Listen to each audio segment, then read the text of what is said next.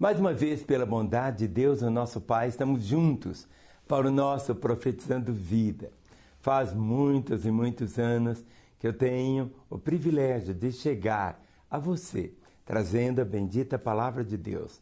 Quando eu iniciei o Profetizando Vida, eu não tinha cabelos brancos ainda, mas se Deus permitir, no próximo mês eu já estarei celebrando 73 anos. É uma caminhada. E nessa caminhada, quando eu tinha 16 anos, foi exatamente o tempo quando eu disse: Jesus, entra na minha vida. E aquilo que ele fez em mim, entrando no meu coração, fazendo de uma forma tão grande o milagre no novo nascimento, perdoando meus pecados, escrevendo meu nome no livro da vida. Se hoje eu anuncio a você a palavra de Deus, não é porque eu aprendi a pregar, é porque eu experimentei essa realidade. E assim também é a fé cristã. A fé cristã não é só um conjunto de doutrinas, é um relacionamento. E um relacionamento com Jesus, é um relacionamento com Ele, não é um relacionamento com doutrinas. Hoje tem muitas pessoas que amam as doutrinas, mas não amam Jesus. Não é bem assim. Não é dessa maneira. Jesus é o Salvador. Ele deixou as pegadas para seguirmos realmente seus passos. Sabe, mas a fé cristã não é aquilo que muitas vezes as pessoas estão fazendo. O importante é ter essa relação com Ele, a intimidade com Ele e, ao mesmo tempo, aquela compreensão que Ele, Jesus Cristo, mora em nós. O endereço de Deus é o endereço do seu coração. Jamais se esqueça disso. Muitas pessoas oram dizendo: Ó oh Deus, Pai Altíssimo, tu que estás assentado no alto trono. Bem, Deus está no trono, mas Ele está dentro de nós. Pode parecer estranho.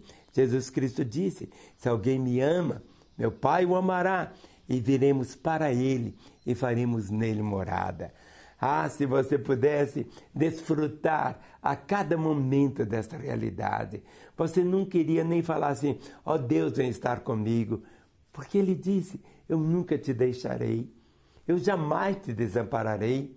Então a realidade da presença dele na sua vida não é só quando você está dentro de um templo, não é quando você está assistindo na televisão ou assistindo aí no seu iPad, no seu iPhone. Não sei de que maneira eu estou chegando até você, mas eu sei que ah, ele disse que não era para nós pregarmos o evangelho a toda criatura.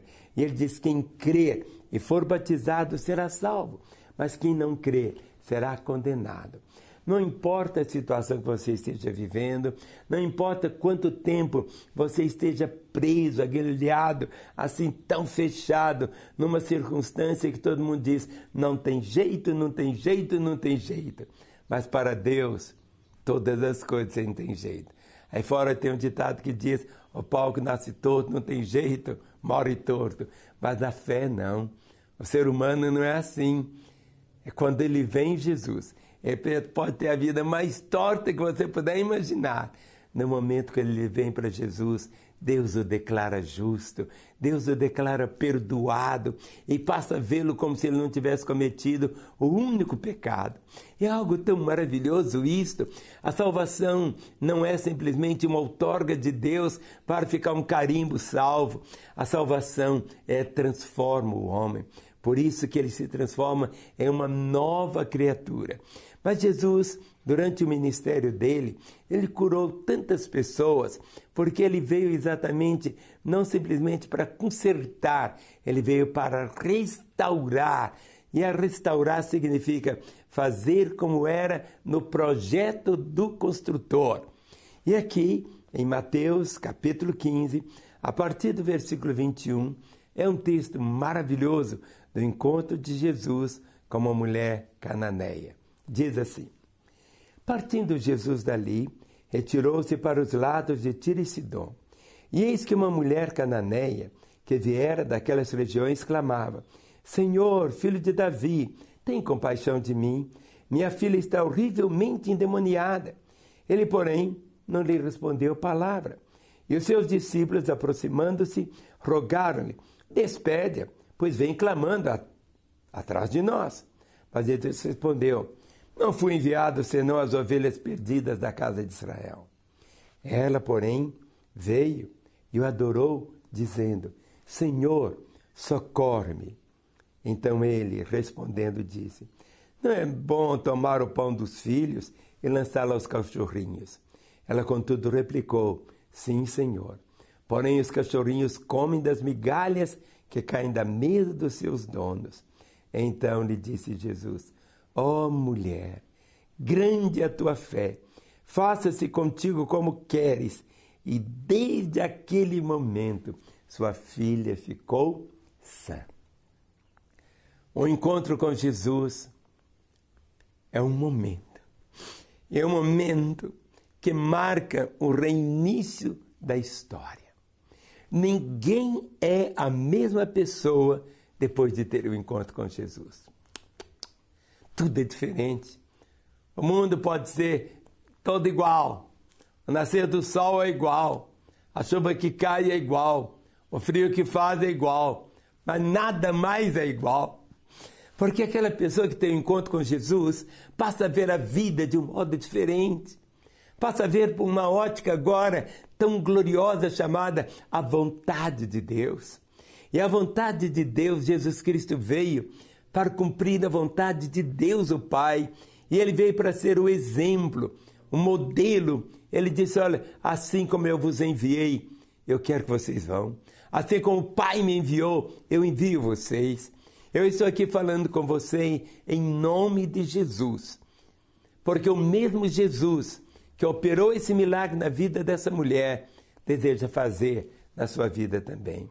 Quem sabe você está vivendo um momento assim, como dessa mulher aqui, uma mulher cananeia, dizendo assim: Jesus, Senhor, filho, tem compaixão de mim.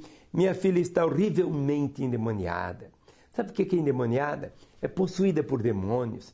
E os demônios levam a menina a viver uma vida muito estragada, uma vida tão errada, uma vida terrível. Quantos pais veem seus filhos endemoniados e ficam aplaudindo? Quantos que vão para a prostituição, para as drogas, para a lascívia desenfreada, por uma vida totalmente errada? Mas aquilo não é o propósito de Deus. O modelo de Deus para o homem não é Satanás. O modelo de Deus para o homem não são os, seus demônios. O modelo de Deus para os homens não é simplesmente algo que o próprio homem criou para ser o modelo para ele. O modelo de Deus para os homens está revelado aqui na Bíblia. Aqui está o caminho, aqui está a bússola, de uma maneira tão grande, mostrando qual é o caminho. Jesus falou: olha, só existem dois caminhos. Existe um caminho largo esse caminho largo, você pode fazer o que quiser. Você é livre para fazer o que quiser. A vida é sua. O caminho largo não tem limites. O caminho largo, a pessoa faz o que quer, mas no fim é um caminho de morte, é um caminho de destruição, é um caminho tão catastrófico, é um caminho de desgraça. Mas Jesus disse: Olha, tem um outro caminho. É um caminho estreito.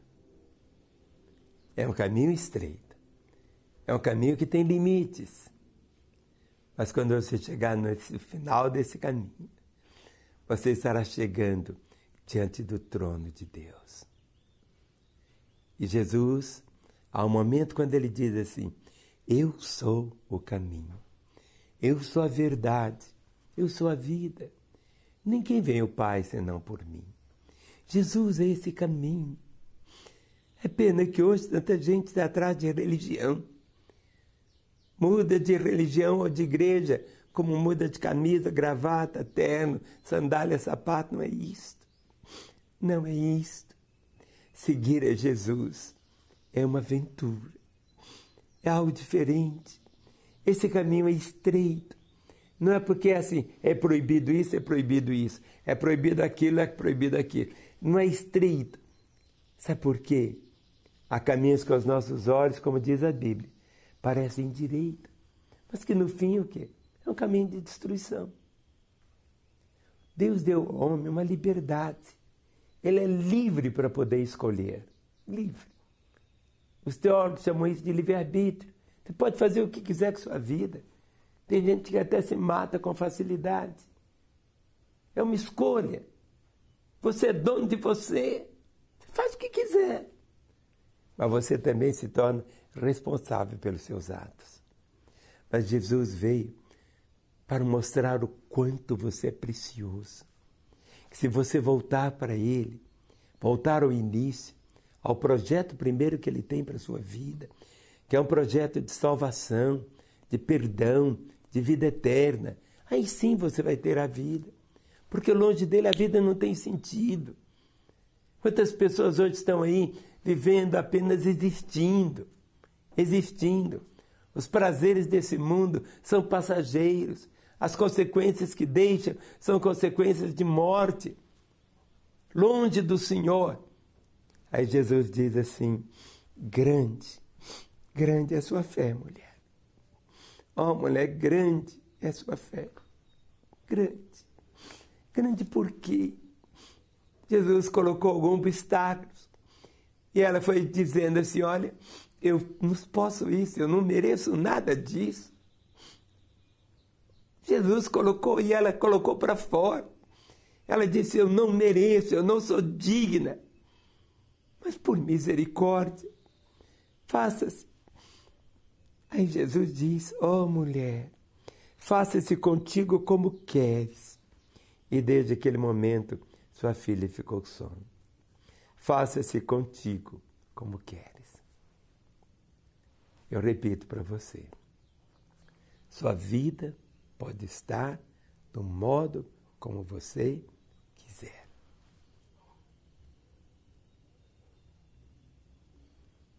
Você pode continuar longe dele. Pode. As consequências vêm. Mas você pode escolher, hoje mesmo, voltar-se para Ele. E nós estamos aqui para orar e abençoar você. Às 24 horas ficamos de plantão ao lado de um telefone. Já faz anos. Pessoas ligam de todos os lugares. Oramos com elas, choramos com elas, rimos com elas. E você pode ligar para esse telefone. Colocamos ao seu dispor um celular de cada operadora para que você possa ligar sem ter custo nenhum para você. Porque quando você liga do seu celular para alguém que é da mesma operadora do seu celular, não tem custo. Para que você possa experimentar esta realidade. Mas nós queremos algo mais permanente também. Se na sua cidade ainda não tem uma igreja da Lagoinha, ligue para esse telefone. Nós estamos vendo de modo tão milagroso as igrejas da Lagoinha nascendo pelo Brasil afora, em tantos outros países. Tudo nasce pequeno, nasce pequeno. Pode começar na sua casa, uma lagoinha. Mas eu sei de uma forma tão bonita. Vamos ver milhares de pessoas aí da sua cidade experimentarem a graça de Deus. Mas nós estamos em busca só de milhares, milhares e milhares ou milhões. Estamos indo atrás de você, de uma única vida, que pode ser uma chave para uma cidade todinha ir aos pés de Jesus. Vale a pena caminhar com Ele. E que você possa ouvir dos lábios do Senhor dizendo: grande é a sua fé. Você pode olhar o lado para o outro e parece que tudo está tão complicado e difícil. Mas o Senhor vai dizer: grande é a sua fé. Tudo começa pequeno e vai se transformar em algo tão maravilhoso. Te abençoo em nome de Jesus. Amém.